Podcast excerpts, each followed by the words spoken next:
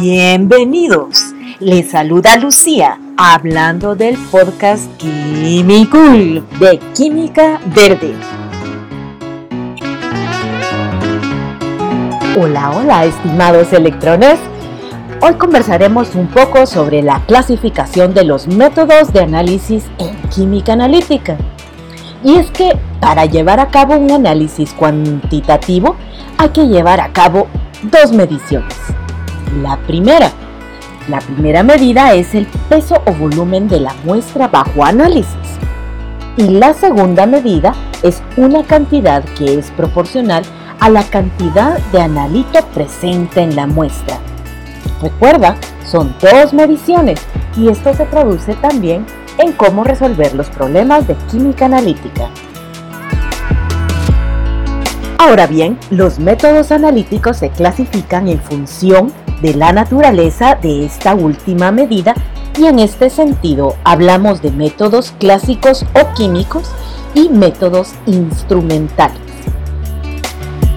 En los métodos clásicos o químicos que ocupan al curso de análisis químico 1 están los métodos gravimétricos, en donde se determina la masa de analito o de algún compuesto relacionado químicamente con él.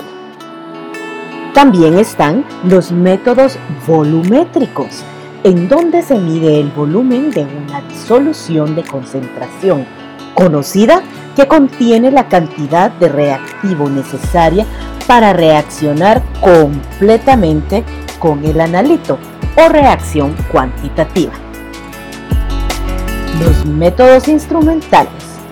Los métodos instrumentales pueden ser métodos electroanalíticos que conllevan la medida de alguna propiedad eléctrica como el potencial eléctrico, la intensidad de corriente, la resistencia o la cantidad de electricidad.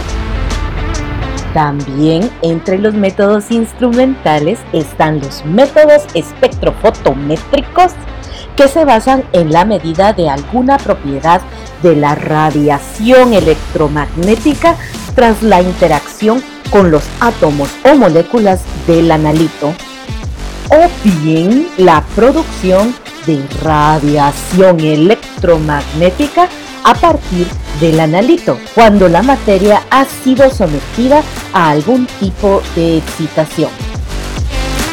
Y bueno, existe un grupo misceláneo de métodos que implican la medida de la relación carga-masa, velocidad de desintegración radioactiva, calor de reacción, conductividad térmica, actividad óptica o índice de refracción.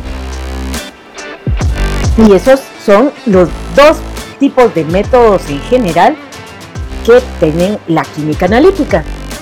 Adicional están los métodos de separación. Cuando se desarrollan estos métodos, su finalidad inicial era la eliminación de interferentes antes de proceder a aplicar la técnica analítica seleccionada.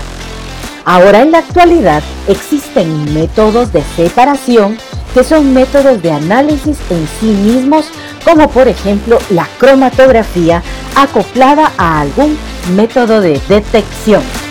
Y eso es todo por hoy, estimados electrones. En nuestro Padlet colaborativo subirás un diagrama con los ejemplos de los métodos instrumentales y los métodos químicos o clásicos de la química analítica. Hasta pronto, estimados electrones.